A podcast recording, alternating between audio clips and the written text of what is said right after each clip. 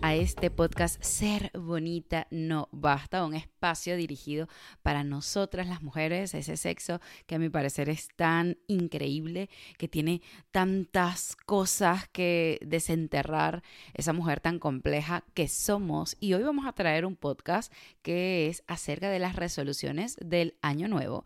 No lo voy a tratar como lo trata todo el mundo, voy a hacerlo un poquito más profundo, me voy a ir como por otras ramas, pero quería aprovechar que tengo este tiempo libre.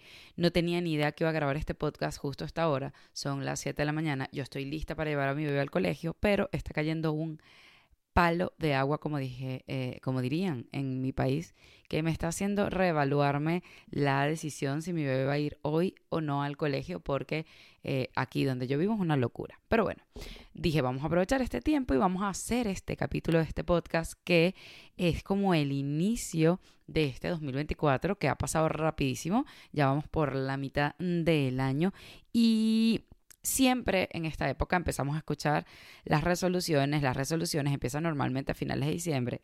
que quiero lograr para el próximo año? Y nos hacemos una idea enorme.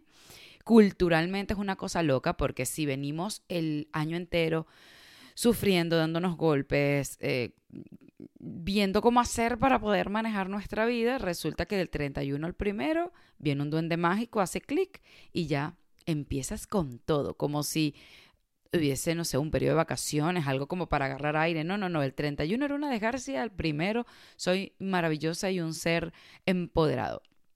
Y la verdad es que no es tan sencillo. Y yo creo que esa es una de las razones por la cual en enero la gente se agobia muchísimo. Es un mes muy lento, venimos con toda la carga del año y pretendemos que literalmente en un cambio de día pues ya seamos una persona totalmente diferente.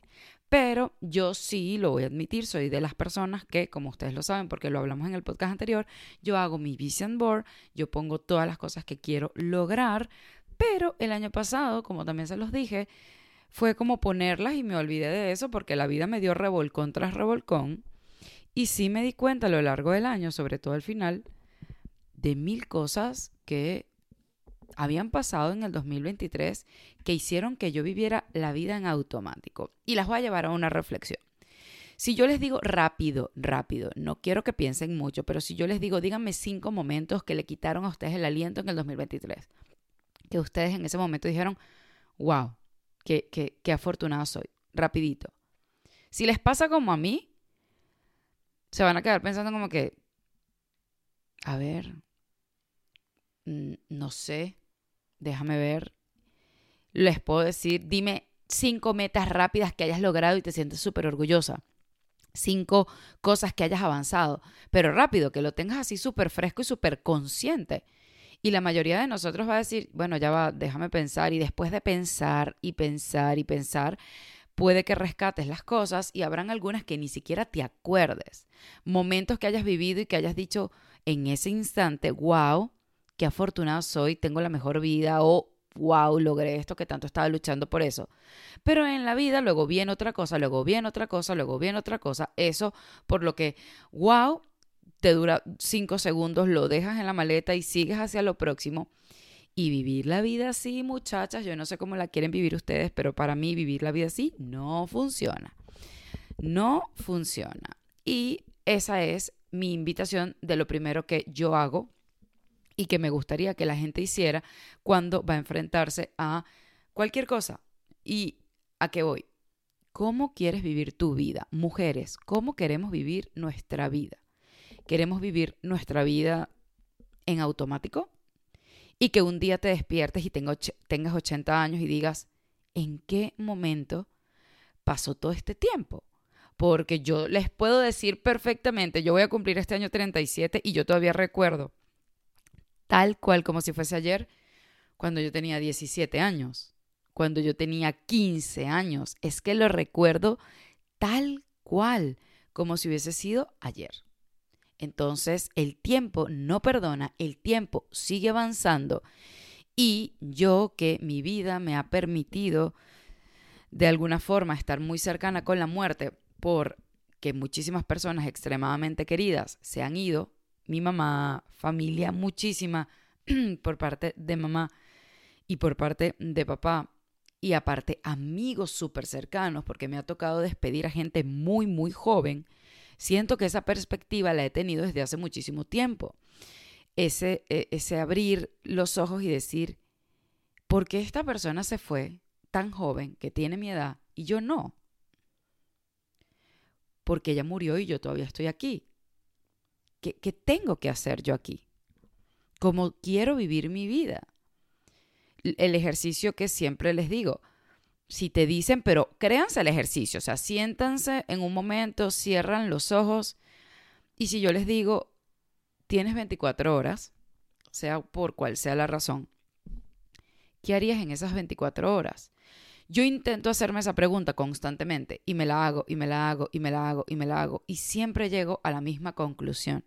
Estaría esas, esas 24 horas abrazada con mi esposo, con mi hija y con mis dos perros, grabando sus caras y diciéndoles cuánto los amo. Una y otra vez durante esas 24 horas, pero abrazaditos así que no me separaría de ellos. E intento hacer ese ejercicio y forzarme, como que será que buscaría otra cosa, que haría en 24 horas, hacerlo como más real. Y siempre llego a la misma conclusión. Entonces eso me hace pensar que qué es realmente importante para ti. Te vas a morir, y a mí me gusta decirlo claro porque de esa forma yo me batuqueo también. Te vas a morir. Y eso es lo único que tienes que tener claro y que tienes que internalizar. Si tienes suerte, vas a llegar a tener 80 años. Capaz no. Capaz es mañana y no lo sabes. Capaz en una semana. Capaz en seis meses o capaz es cuando tengas 110 años acostadito en tu cama. No lo sabes, pero ten la certeza, porque es lo único de lo que puedes tener la certeza, es que absolutamente todos vamos a llegar a ese punto y nos vamos a morir. Entonces, siempre, y lo discuto con mi esposo, ¿para qué vine para acá, para esta vida? ¿Qué hago yo aquí? Yo en algún momento creo que se los conté en otro podcast. ¿Cuál es mi meta de vida? Levantarme todos los días, limpiar la casa, em, cocinar, lavar los platos, poner la lavadora, acostarme muerta, cuando esté dormida pensar, ah, otro día en donde no hice ejercicio, otro día donde no comí como tenía que haber comido, otro... Esa es mi vida. O levantarme todos los días, ir al trabajo, hacer exactamente lo mismo que cobrar, cobrar un, un salario al final de mes, pagar deudas, levantarme, ir al trabajo. ¿Para eso viniste al mundo? Yo no. Yo no vine para eso. Y desde hace mucho tiempo, porque esta inquietud la tengo desde Venezuela, porque en Venezuela obviamente las circunstancias que por lo menos yo viviera mucho más complicadas, tenía esa, esa sed y esa necesidad de buscar algo más allá, de sentirme completa. Y ojo, no estoy hablando de sentirme 100% feliz, porque eso es una locura. O sea, tú no vas a estar el 100% del día y que wow, todo es magnífico y maravilloso, soy la mujer más feliz del mundo, hubo un choque, wow, me quedé sin dinero, wow, tengo una deuda, no, no, no, no. Pero también es verdad que el enfoque con el que tú le des las cosas, respirar profundo y decir, ok, esto está sucediendo, ¿qué tengo que hacer con esta información? ¿Cómo lo puedo manejar? Es muy distinto a decir que, ojo, todas tenemos nuestros huecos, empezando por mí, que uno se queda como que hasta cuándo estoy harta, eh, una y otra vez, una y otra vez haciendo esto, eh, no tengo ni un respiro, en, esa, en ese hueco de quejas, ¿no? Y al final de este año yo llegué a la conclusión de que yo lo que quiero es llenar mi vida con momentos felices. Y eso viene de un curso que estoy haciendo acerca de ¿Qué es la felicidad? Algo tan parece tonto y efímero. ¿Y cómo hacer para llenar tus días de felicidad? Y, el profesor, que no recuerdo qué universidad es, es una universidad americana, él explicaba que tu vida es como un globo. La felicidad, perdón. La felicidad es como un globo. Un globo que el estrés le va abriendo un huequito pequeñito, ese globo poco a poco se va desinflando. De este otro lado vienen las preocupaciones, tus problemas de salud, tus problemas económicos, em, no sé, tus problemas de pareja, tus problemas en la maternidad, todo lo que va drenando un poco esa felicidad es en ese globo y va quitando el aire poquito a poquito. Pero ¿dónde está realmente la clave de ser feliz? Y este curso yo lo empecé en Venezuela y lo estoy retomando aquí. La clave para ser feliz es todos los días ir llenando ese globo con cosas que a ti te hacen feliz, ir poniendo parches en esos huequitos para que ese globo no siga perdiendo aire y llenar el día con momentos que a ti te den, que te llenen. Sea cosas insignificantes, muchachas. Poner una música que te guste, eh, empezar a alimentarte bien, pero con comida que, que, estimule tu paladar, ver películas que tú digas como, wow, me hicieron sentir bien, eh, dar un paseo, les estoy hablando de, mi caso, ¿no? A mí me encanta bailar, a mí me encanta escuchar música, a mí me encanta que cuando yo me levante la casa siempre haya como fondo musical. Me encanta em, jugar con mi hija, verla sonreír, dar paseos por la naturaleza, no quedarme encerrada en la casa. Yo soy un león enjaulado, no puedo estar siempre encerrada. Leer, escuchar podcasts que, que, me alimenten el alma. Son cositas que te van haciendo feliz poquito a poco. Durante ese día de felicidad habrán sus momentos, pero tú estás ahí tratando de mantener esa felicidad de una forma constante. ¿Ok? Y que esos momentos de felicidad a lo largo del día, cuando te acuestes, digas, mira, sí, hay dificultades, pero qué afortunada soy, tengo una vida increíble, como a mí me ha pasado últimamente en situaciones muy difíciles que he estado viviendo. Estoy con la bebé, puedo ir al supermercado y comprar lo que yo quiera. Tengo una casa hermosa, eh, tengo un techo, tengo todo lo que en algún tengo todo lo que en algún momento incluso en Venezuela decía, wow, ¿cuándo voy a poder tener esto? Y eso me hace muy, muy feliz. Pero normalmente uno llena esa felicidad y esos momentos tan importantes con estupideces, preocupaciones, estrés constante. Yo escribí todo lo que les quería hablar hoy. Hoy creo que va a ser un podcast relativamente largo. Vamos a ver, todo también depende de lo que me permita Paola, porque Paola está durmiendo. Pero bueno, obviamente esto de las resoluciones son, eh, es algo cultural, porque para una persona es del 31 al primero, para eh, los chinos serán en el año chino. Eh, esto es algo cultural hay una energía colectiva, pero en una, una, energía colectiva que viene de una idea preconcebida de que en enero hay que empezar el año nuevo. Y eso es completamente falso. Y yo creo que en el momento en que empecemos a dejar la tontería de que el lunes es donde comienzo la dieta, el lunes es donde eh, empiezo todo. Eh, em, en enero es, bueno, ya estoy en julio, ya para qué. Estoy en noviembre, ya para qué. En el momento en que dejemos esas tonterías y nos demos cuenta que es un día cualquiera, un calendario cualquiera, y que simplemente tomar la decisión y empezar a hacer lo que queramos hacer, en ese día yo les aseguro que todo va a cambiar un poquito. Porque vivimos dándonos excusas. Eso es simplemente una excusa y ya. Y una de las cosas para mí súper importante cuando vas a plantearte qué quieres lograr para el año que viene es buscar un lugar de silencio, de paz, ver cuáles son tus metas del año que viene no es algo que haces en un segundo. Porque el primer trabajo que tienes que hacer es evaluar cómo quieres que sea tu vida. Yo a veces hago ese, ejercicio. ¿Qué, ¿Cómo sería para mí mi vida perfecta? Que yo diga como que, wow, sacada de libro, o sea, esto es mi vida increíblemente perfecta. Y empiezo a relatarla en mi mente como que, bueno, me levantaría a tal hora, haría esto, haría lo otro. Tienes que tener muy claro lo que quieres y eso lo necesitas hacer solita en un espacio de silencio, anotarlo. Yo soy muy fiel creyente de escribir, que escribir en papel tiene un poder. A mí no me sirve para nada escribir en el teléfono, es como si no hubiese hecho nada, pero escribir en papel eh, como que lo graba en mí.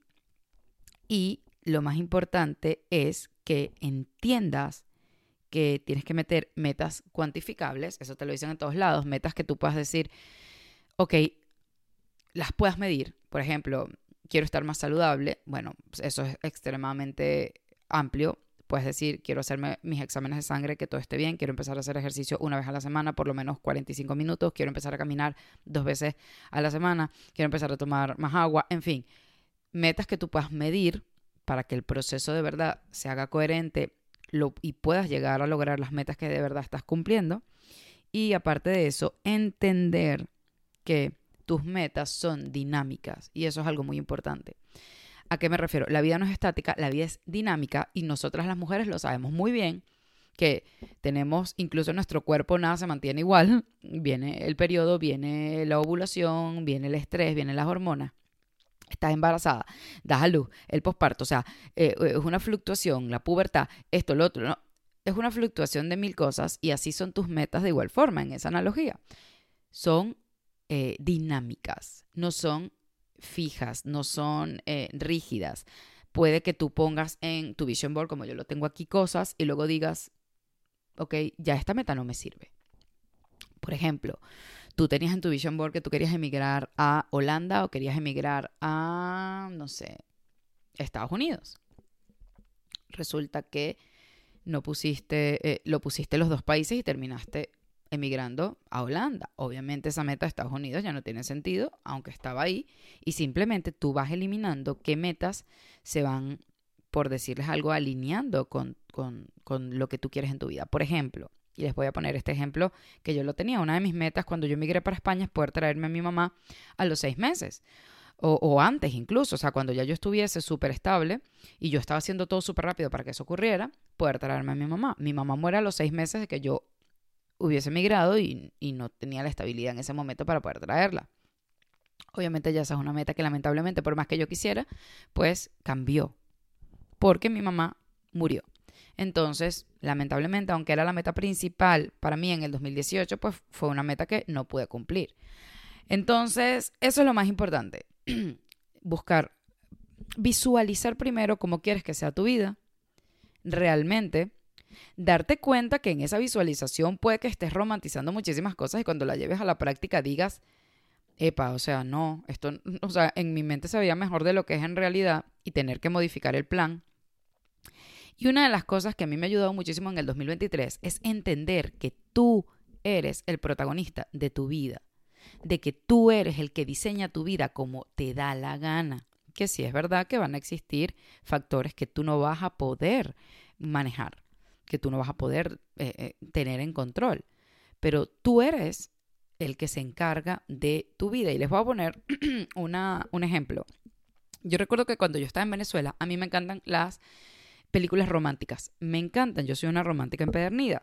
Y mm, recuerdo que en estas películas románticas siempre estaba la típica escena de la persona caminando por las calles, eh, llegaba a su casa en un día de lluvia, ponía una velita, música de fondo, todo esto la escena de la película.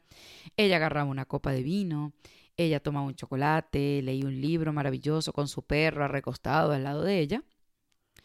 Y yo recuerdo como si fuese ayer, por eso es que les digo que el tiempo pasa demasiado rápido y uno no se da cuenta. Eso habrá sido cuando yo tenía diez y algo, veinte y pocos.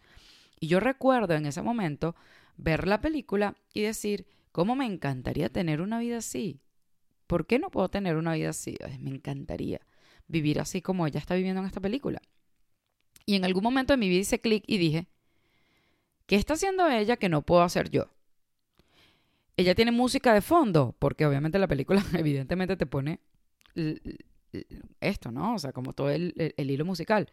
Pues yo pongo música en mi Alexa y se acabó. Y pongo canciones que me inspiren. ¿Qué hace esta mujer? Toma una copa de vino. Pues yo me tomo una copa de vino, solita. Un martes en la noche me tomo mi, mi copa de vino. Y llamo a mi perro y estoy al lado dándole cariño y leo un libro maravilloso. O sea, ¿qué hace que yo pueda romantizar, Dios mío, romantizar la vida de alguien más, pero ver mi vida como si fuese algo totalmente inerte. Y esa es otra de las cosas que también me doy aplausos y me doy palmaditas porque lo he hecho desde que era muy joven. Me he encargado de romantizar mi vida, que a veces se me olvida cuando viene toda esta ola de estrés, pero romantizar mi vida, de poner flores para mí, de arreglarme para mí.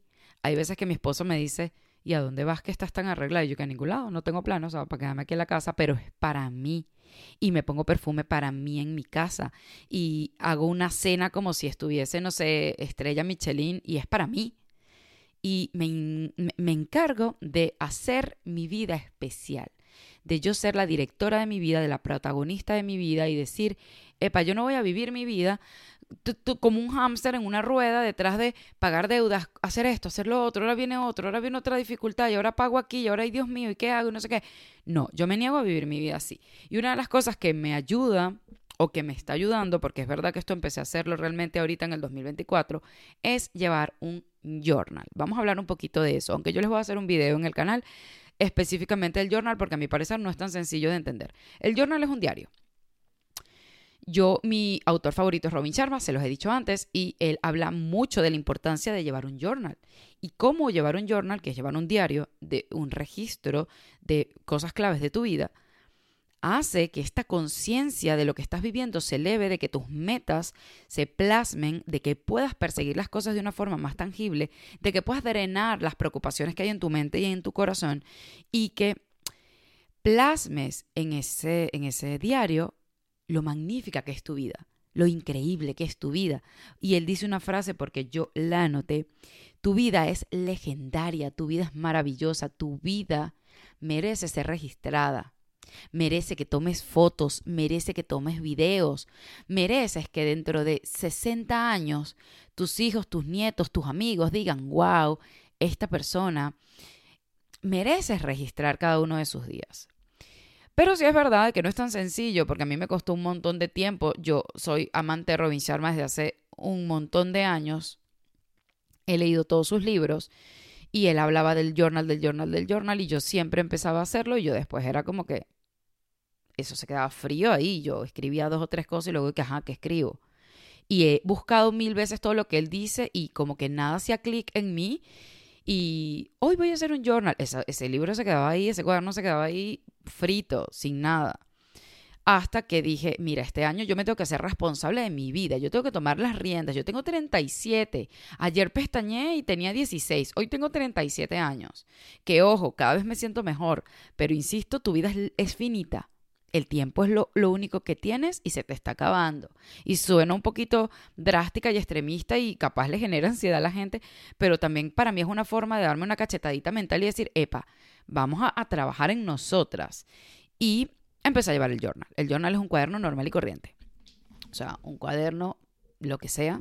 A mí me gusta buscar un cuaderno que me inspire, que me haga sentir bien, que me guste estéticamente, porque si es verdad que si es un cuaderno todo feo y horrible, yo soy un fastidio y pues lo dejo tirado. Y Robin Sharma decía que en este journal em, escribe tus metas, escribe las preocupaciones del día, escribe qué hay dentro de tu corazón que, que te aflija, porque él decía que en un corazón lleno de estrés, en una mente llena de ansiedad, es muy difícil de que fluya, evidentemente, la creatividad. Entonces, sacar todo eso y ponerlo en un papel hace como que te extraigas de la situación y puedas decir, ok, esto es lo que me está preocupando, ok, le estoy dando voz a esto. Yo recuerdo que una de las cosas, de las primeras cosas que yo escribí en el journal es, yo no, soy, yo no estoy lista para ser mamá de un segundo bebé. Y ahorita. Y eso es algo que yo se los he repetido varias veces en este podcast, pero es algo con lo que he luchado porque yo nunca quise ser mamá de un solo bebé, pero actualmente yo no me siento preparada para ser mamá de un segundo bebé. Entonces tengo como que esa lucha de titanes dentro de mí, como que no me siento lista, pero quiero, o realmente no quiero, o realmente lo estoy haciendo por la sociedad. ¿Qué es lo que pasa en mí? Y todo eso lo escribí en el journal, fue lo primero que escribí. Escribir cuando te das cuenta de, o sea, cuando hay momentos claves. Yo escribí por lo menos en este, en, en, en, en mi journal y es algo muy personal. Y lo he mantenido durante todos estos años que yo siento que yo soy la consentida de Dios la consentida. Yo tengo una relación muy directa con él y, hablo muchísimo con él y, me considero una persona no religiosa, sino muy espiritual. Vengo de una familia muy, muy espiritual eh, del lado de mamá. Y es como que, Diosito, nunca lo voy a olvidar, yo estaba saliendo con una persona. No, no, mentira, yo no estaba saliendo con una persona. Había un exnovio que quería volver, un exnovio que me hizo la vida cuadritos y con el que yo sufrí mucho, que yo amé mucho en su momento, pero que también sufrí mucho. Y yo recuerdo que esa persona quería volver.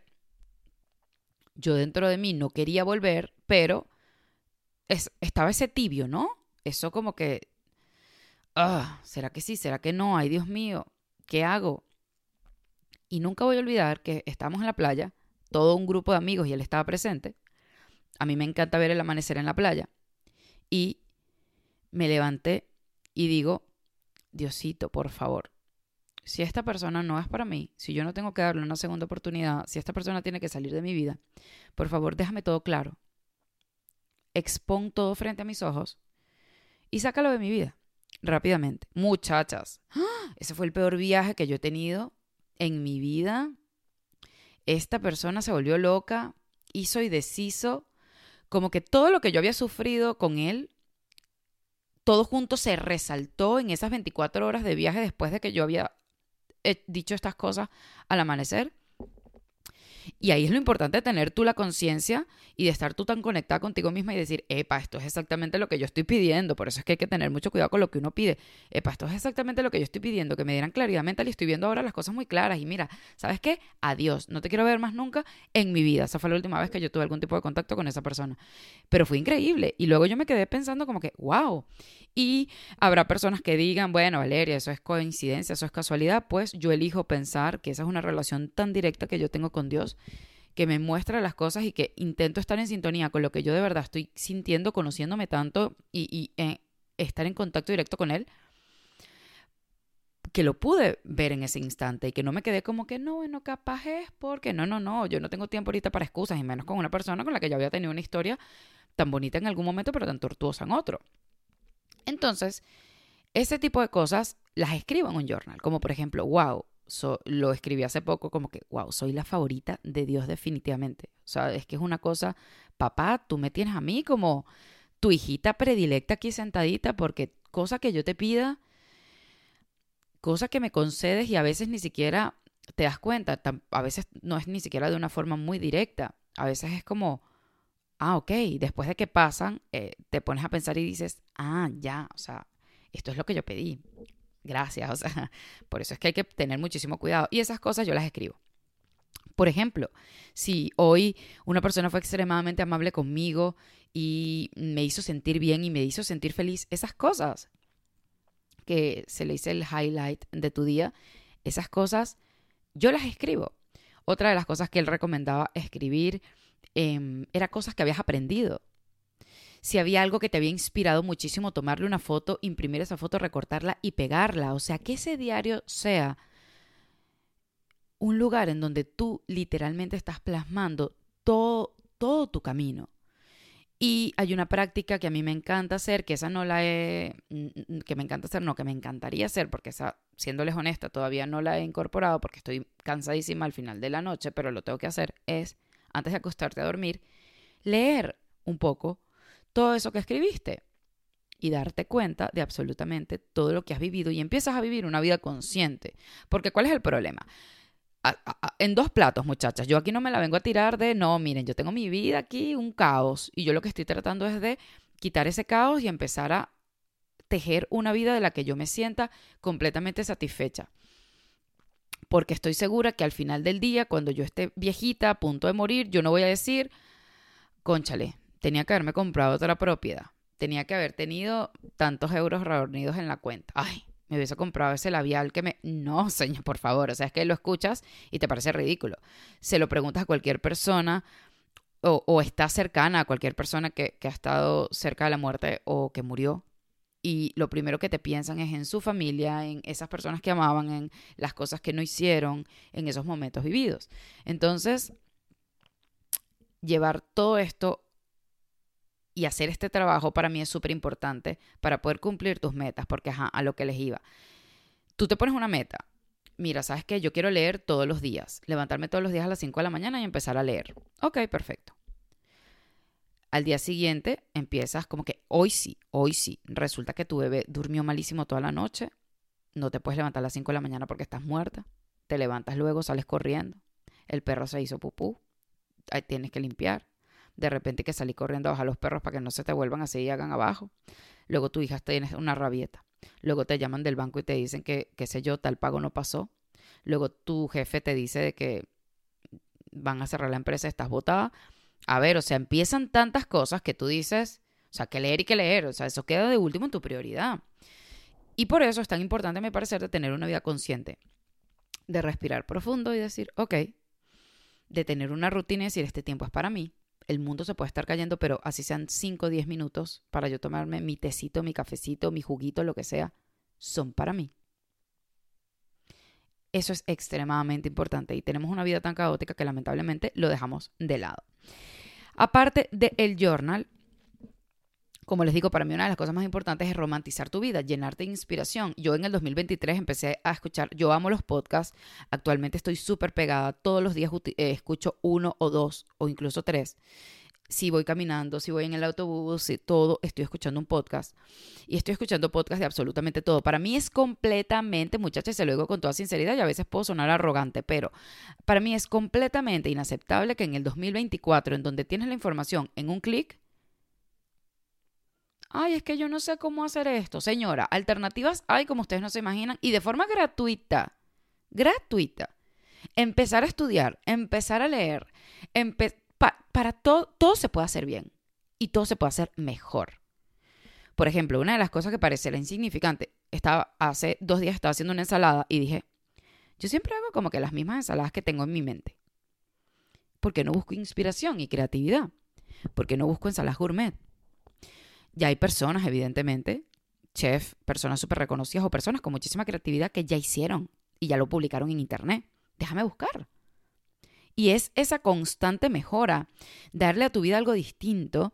Y por eso es que digo que no se justifica que nos quedemos en el mismo lugar, que no investiguemos, que no estudiemos cómo puedo llevar mejor mis finanzas, cómo puedo criar de mejor forma a mi hijo, cómo puedo hacer para alimentarme de forma saludable cómo mi alimentación está incidiendo directamente en cómo me siento, en cómo estoy. Que esa es una de mis metas, obviamente. No hay forma de que tú puedas lograr tus metas si la maquinaria que es tu cuerpo está cansada, está irritada, e, e, está sin ánimo, está sin energía porque tu alimentación es un desastre. Yo personalmente tengo demasiado tiempo y hace poco se lo decía a Irving, no puede ser que yo tenga 36 años y a veces me sienta como si tuviese 94 con una pesadez, con un cansancio que no, no doy conmigo. Es como que, Dios mío, o sea, ¿cómo puede ser que yo me sienta tan mal físicamente si soy tan joven todavía? Y darte cuenta por qué me estoy sintiendo así. Y empieza ahí el trabajo. El trabajo personal es algo, lo hablaba con mis amigas que estamos en la misma onda, que no para. Es algo constante, porque tu vida es dinámica y siempre hay algo que tienes que estar evaluando, siempre hay algo, y ojo, suena como, verga, qué cansón, o sea, siempre tengo que estar evaluando algo, pero no, no lo veas desde ese punto de vista, lo ves desde, wow, me estoy nutriendo, estoy conociendo mejor las cosas, me estoy sintiendo mejor, ayer me comí un helado y una bolsa de doritos y hoy no me siento tan bien, entonces estoy buscando, o sea, ve tu vida como, como, como ese suceso que está sucediendo y que tú eres el, dueño de él, de saber qué decisiones puedes tomar y qué no. Entonces, para mí es importante romantizar mi vida, llenarme de inspiración, sorprenderme cada minuto, cada minuto. Yo recuerdo también que tuve una época en donde yo decía, Paula no había nacido, donde yo decía, ¿cuál es la razón por la cual me paro todos los días? Ir a trabajar, obviamente no, de verdad en ese trabajo que tenía, ¿no? ¿Qué es lo que me hace saltar de la cama y decir, wow, sí, sí, o sea, es que no quiero ni siquiera quedarme un segundo más, porque es que lo que me espera afuera es tan maravilloso que, que, que lo quiero aprovechar. ¿Qué te, hace, ¿Qué te mueve? Y empecé a darme cuenta que cuando yo era muy pequeña era extremadamente creativa y era muy de soñar despierta. Cuando hacíamos esos viajes por carretera, porque teníamos familia en Maracay, por ejemplo, o nos íbamos en Margarita, en Ferry, todo eso, me imaginaba mi vida y todo lo que yo quería. Me imaginaba ese hombre con el que yo quería casarme, siendo joven, siendo chiquitica. Yo siempre he sido, como les digo, muy romántica empedernida. Me, me mm, imaginaba y cerraba los ojos y, y visualizaba en mi mente demasiado claro cómo yo quería verme, cómo yo quería vivir, cómo era mi relación con pareja, cuando tuviese hijos. En la noche, cuando me iba a dormir también. Esto es todo siendo jovencita, jovencita, puberta. Y luego me di cuenta como yo dejé de hacer eso cuando, era, cuando soy adulta ahorita, yo dejé de hacer eso.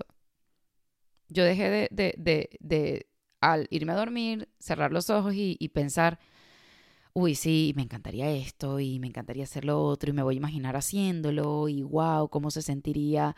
Yo dejé de hacer eso Y eso fue una de las cosas que empecé a retomar. Como que, a ver, o sea, tengo que retomar esa Valeria que yo era cuando era pequeña, que tenía una sed por la vida increíble y que hacía que saltara de la cama en un segundo. Entonces eso para mí es súper, súper importante.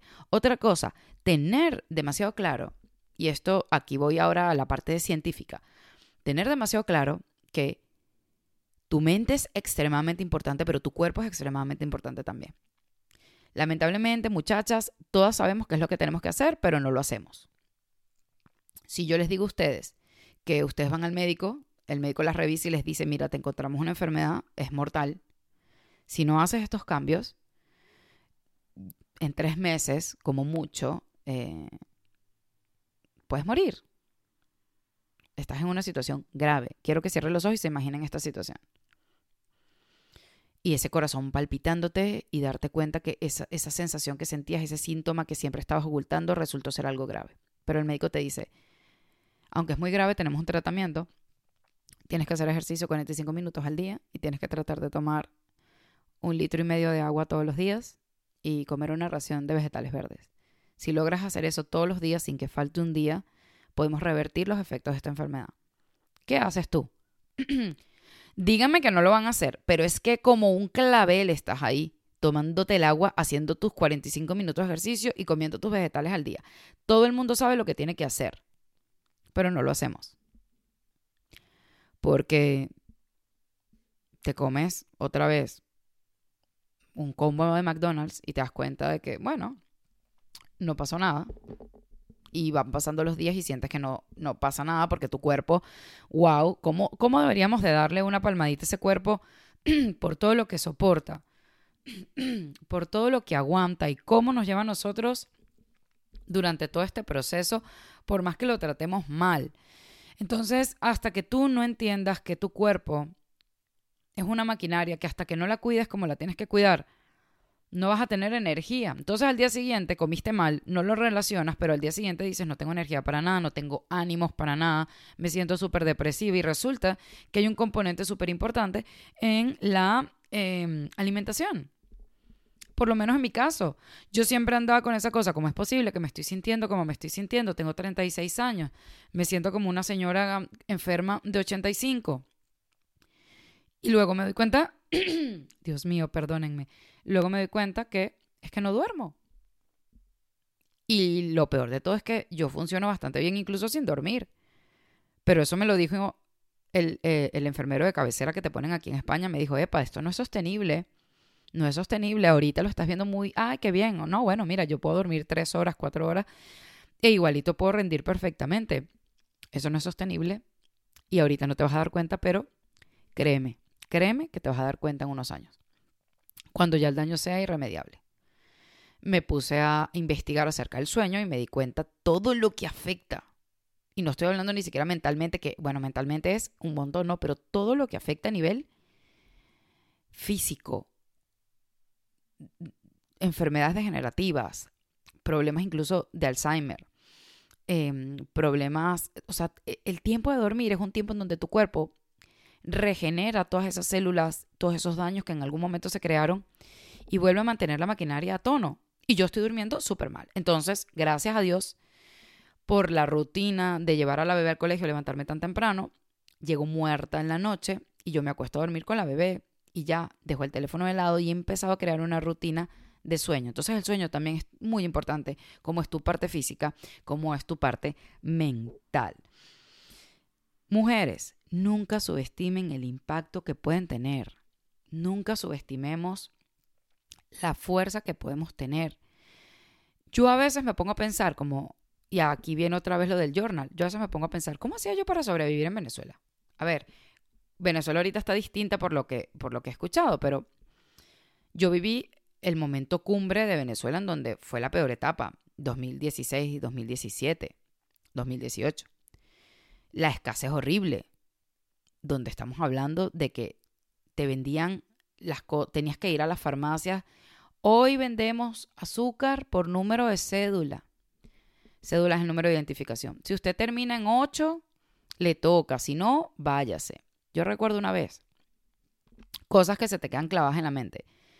Yo estaba en el farmatodo de eh, Los Palos Grandes yo salía a correr en las mañanas, salía a correr como a las 6 de la mañana, pasé, pasé por el locatel, es que pensé que la bebé se había despertado, pasé por el locatel, eh, por el locatel no, por el farmatodo, y estaban vendiendo toallas sanitarias por número de cédula. Imagínense eso, mujeres. Toallas sanitarias por número de cédula. Es decir, que si tú tenías el periodo y no era tu número de cédula, pues lamentablemente a ti no te tocaba comprar toallas sanitarias, te tenías que buscar un amigo que tuviese ese número de cédula para que fuese a comprar por ti y, te las dieran. Yo estaba haciendo la cola, a veces tú ibas a ver otra cosa, te dabas cuenta que estaban vendiendo algo que capaz no era lo que ibas a buscar y lo comprabas de igual forma porque había una escasez absurda. Y yo recuerdo que estábamos en la, en la fila había una muchacha que había agarrado sus toallas sanitarias, la fue a pagar y la chica de la caja le dice, epa, no es tu número de cédula, no te, no te las puedo vender. Muchachos, esa muchacha como que tengo el periodo, necesito las toallas sanitarias, lo siento, no te las puedo vender.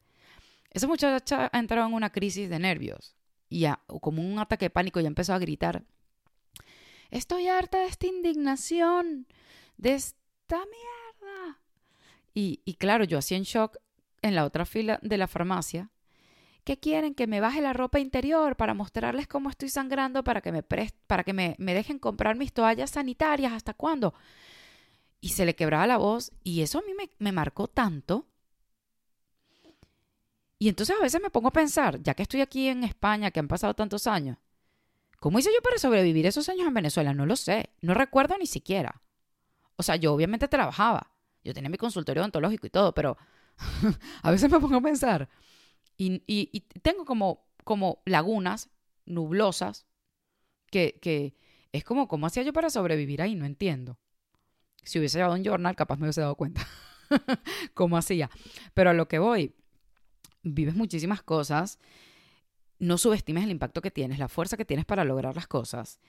Em, una de las cosas que también quiero eh, eh, eh, abrirme con ustedes en todo lo que son estas resoluciones del año nuevo. Y fíjense que no son resoluciones tan básicas como tener tantos seguidores en TikTok, por decirles algo, sino que son cosas más profundas que a mi parecer si vas trabajando en eso y obviamente luego tienes tus metas claras, ¿no? Quiero bajar tanto porcentaje de grasa como yo las tengo aquí, quiero tener tantos euros de ahorro, tengo tener, quiero hacer un curso inglés, quiero tener la licencia eh, aquí española. Eh, hay algunas cosas que tengo aquí que las tengo que quitar porque ya las logré. Pero, por ejemplo, yo soy muy con la salud. Mi mamá era enfermera cardiovascular. Vengo de una familia por parte de mamá donde hay odontólogos, donde hay enfermeros, donde hay gente como que del área. Mi mamá fue mi primer pilar del el área de la salud. Yo quería ser médico. Me apasiona muchísimo todo lo que es la medicina. Eh, y me di cuenta que todo lo que yo hago en pro para mi cuerpo, comer saludable, hacer ejercicio, tomar mis suplementos, investigar qué alimento lo, puedo incorporar en mi dieta para que me dé muy buenos beneficios, tomar agua. Todo eso suena muy bien, ¿verdad? Suena maravilloso, suena coño, estás haciendo las cosas de forma perfecta.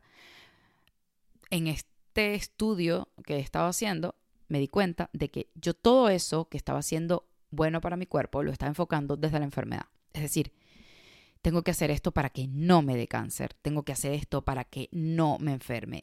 Si, hago esto, mm, si como tal cosa, Dios mío, me voy a enfermar, esto es malo para mi cuerpo, si hago tal cosa, entonces, y si me muero antes de la edad que tengo y dejo a mi hija sola, no, no, no, yo mejor voy a tomar mi agua y voy a hacer mi ejercicio, todo enfocado desde la carencia y desde la enfermedad. Y me di cuenta de eso y dije, epa, esto lo tengo que cambiar. El cambio tiene que ser de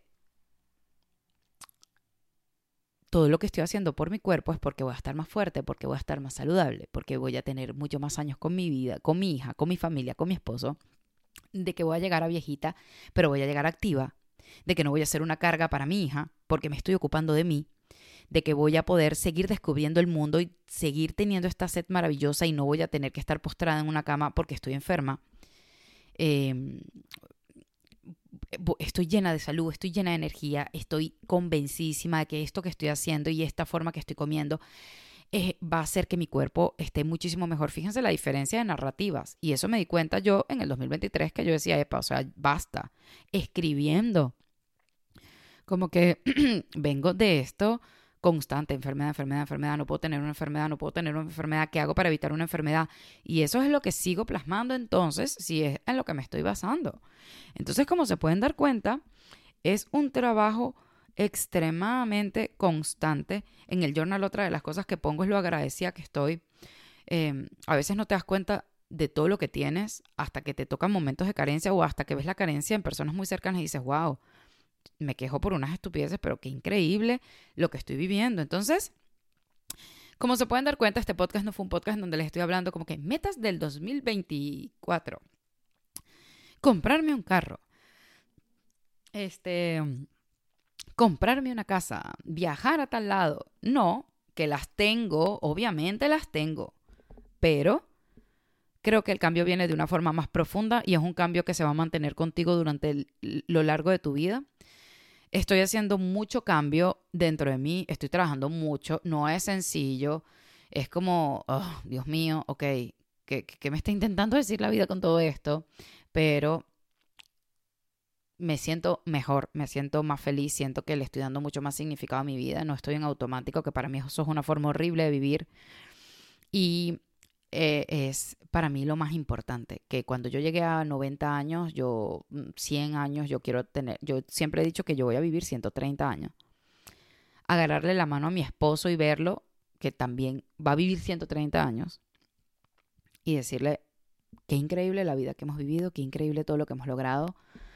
Mira, me voy feliz, porque todo lo que tenía que hacer, lo hice. Todo lo que quise aprender, todo lo que quise arriesgarme, lo hice. Así que bueno, muchachas, les abrí un poquito este viaje que estoy teniendo. Quiero hacer este canal de YouTube, lo voy a nutrir muchísimo porque, insisto, vamos a hablar del autocuidado, del maquillaje, de cuidarnos, de estar en nuestro peso, de cómo eso también es amarnos y querernos, que no tiene nada que ver con la estupidez que nos han metido en la cabeza de que es vanidad, todo lo contrario. Y este canal es un canal que quiero que sea una herramienta para todos ustedes, que veamos desde lo que me encanta, belleza, cuidarnos, sentirnos bonitas, vestirnos y empoderarnos, pero también emocionalmente ser fuertes, lograr trabajar en nuestra vida, lograr tener lo que, lo que de verdad estamos buscando, que es una vida con significado. Y que, y que si yo las puedo ayudar a través de este camino, que insisto y lo repito, epa, mi vida es un caos y un desastre y yo estoy simplemente intentando ah, ahí encaminarla. Si, si ustedes me acompañan en este camino y hay alguna cosa que sienten que las puede ayudar, pues yo creo que esa es la finalidad de esos videos, la finalidad de este canal, esta finalidad de este podcast, que simplemente esto sea una luz que diga, epa, qué interesante lo que dijo esta, esta muchacha, déjame buscarlo yo por mi lado y déjame empezar a investigar por mi lado. Eso creo que es mi meta principal wow, la bebé no se ha despertado, voy a revisar a ver si dejó de llover para poder irme. Así que les mando un beso enorme. Gracias por estar aquí. Gracias por, por, acompañarme en este podcast. Insisto, mujer, no subestimes el poder que tienes porque somos increíbles, somos maravillosas y podemos cambiar el mundo y mover montañas. Les mando un beso enorme nos vemos en el próximo capítulo de este podcast. Ser bonita no basta.